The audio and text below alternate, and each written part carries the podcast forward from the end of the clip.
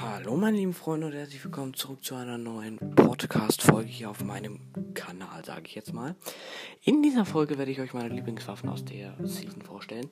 Also fangen wir direkt einmal damit an. Und zwar, äh, eigentlich habe ich keine richtigen Lieblingswaffen aus dieser Season jetzt allgemein. Ich ähm, finde es halt ähm, geil, dass, ähm, dass man halt mit Mechanikteilen zum Beispiel aus einer Normal Pump eine Spaß machen kann oder eine Ska oder so, weil ich feiere halt die OG-Waffen.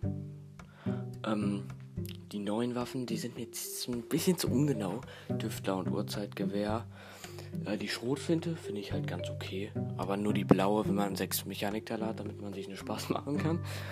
Ne? Also ich feiere die Waffen jetzt nicht so ganz, außer die MP, die die Uhrzeit-MP. Die ähm, finde ich eigentlich ganz nice. In grün. Ich finde es halt cool, dass man die aus zum Beispiel Big Chest auch in lila kriegen kann.